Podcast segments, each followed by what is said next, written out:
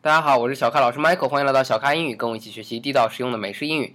今天呢，要继续和大家分享关于 Brandon 老师自行车的故事啊。上一次讲到了他的车丢了，再讲到关于偷的英语单词。那今天呢，既然说偷，要说到自行车。那自行车上面的一些零件，我们从小都说，比如说我们一直有一句话叫脚蹬子嗯，啊，其实那个就是口语了，应该叫做踏板。他啊，但我们叫脚蹬子。我后来学到了英语把这个叫做 pedal，对不对、嗯 p 对 E D A L pedal。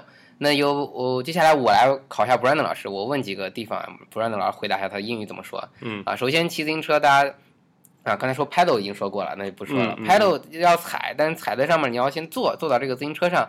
呃，我们说我们买那个叫坐垫子 Uh huh. 啊，嗯，你们把它叫啥？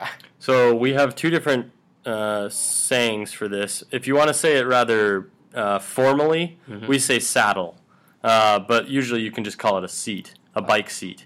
Uh, but the most formal usage is saddle. 那正式一点来说，这个坐垫子你们叫 saddle，s Yeah. a d d l e。对，好，平时可以口语化的就说 seat Seat, yeah. 啊，那这个我们大家都知道。嗯啊，那你平时说的更多是哪一个 uh, seat, probably seat. seat？嗯啊，那就像我们平时说坐坐垫子上一样，其实对它叫坐垫子还有点怪，但我们习惯了，因为它嗯是、它是那种材料嘛，我对们觉得就是有点像个坐垫一样。 Uh, 坐垫怎么说？cushion Cushion. 啊，对 Cushion.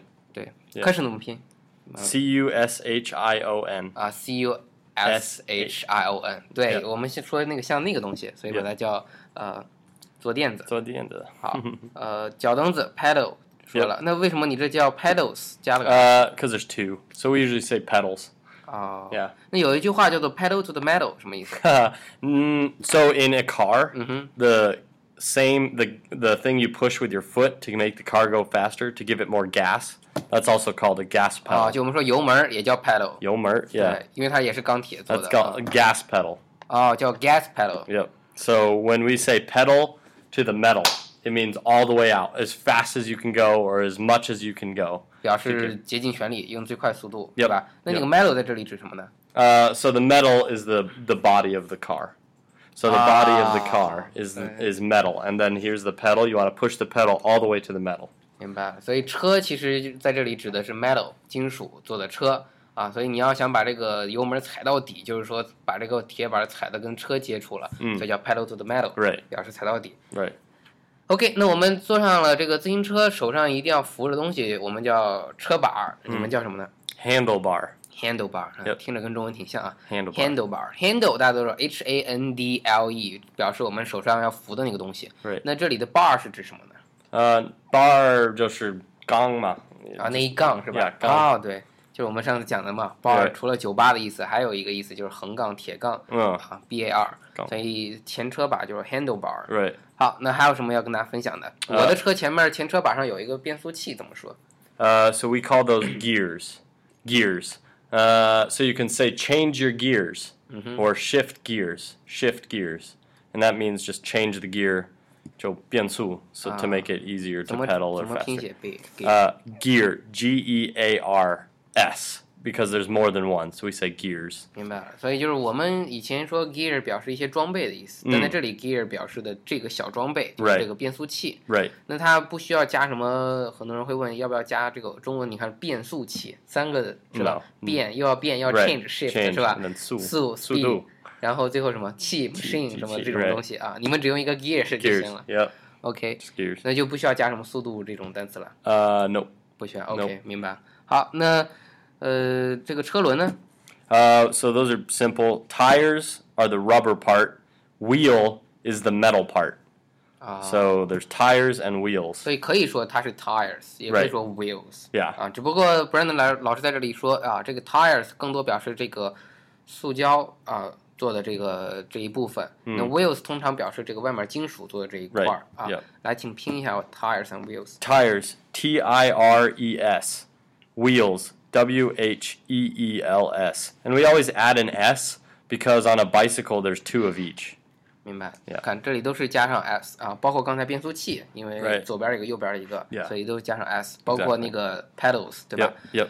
好，那最后要分享两个啊，一个是你说高档一点的车上面会有什么东西呢 Disc brakes. ？disc brakes。 Yeah. So every bicycle has brakes, right? 刹车 but not every bicycle has disc brakes. Disc is the metal uh, disc on the front or the back brake that's in the middle of the, the wheel. That thing in the middle of the wheel is called a disc.